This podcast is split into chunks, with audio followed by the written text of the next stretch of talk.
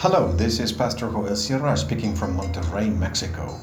Thank you very much for listening to this brief devotional reflection, and may the Lord be with you today and always. Strong as a girl.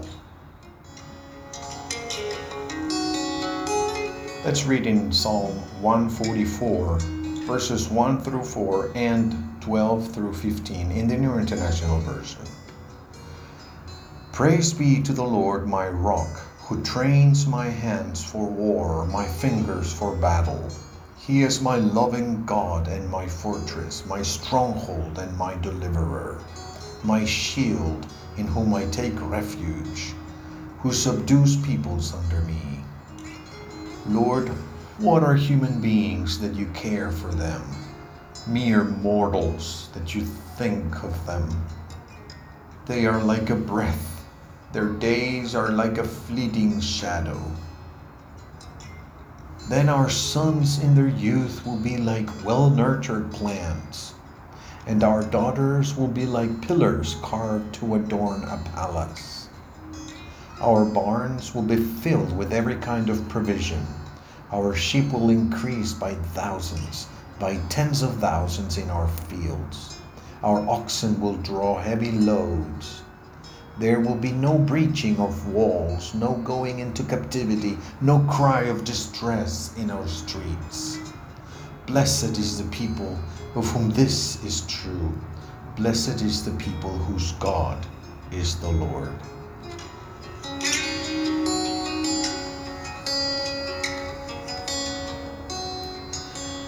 Psalm 144 begins and ends with a blessing. Blessed be the Lord who strengthens us, defends us, and saves us.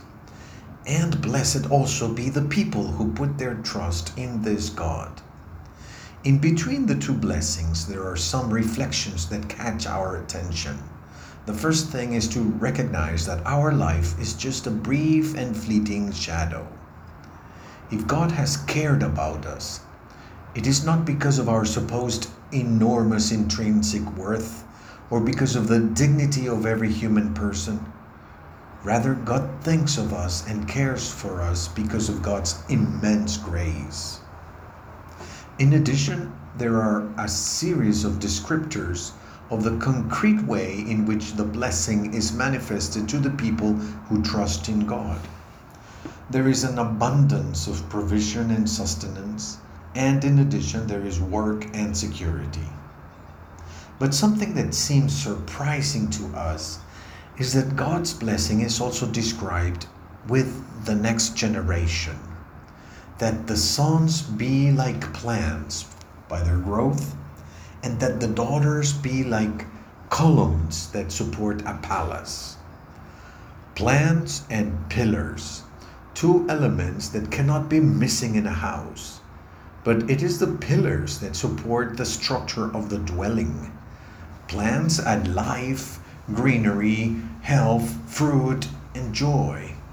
But the columns are the support and strength of the construction. Male children are compared to plants so that they live their masculinity as providers of life and health, of joy and of a pleasant atmosphere in their home. But the daughters are described as strong pillars that give strength and stability to the house. Perhaps we would expect the figures of the plants and columns to be used the other way around in the poem men as pillars and women as plants. But in this psalm, the stereotypes that supposedly define how a man or a woman should be have been broken in the Olympic Games, we have seen very strong women who lift weights, run marathons, and break records of effort, precision, and discipline. So are the daughters of the people who have the blessing of God. We can no longer speak of our girls as fickle or weak. By the blessing of God, we can refer to being strong like those carved pillars that support a palace and that are our daughters.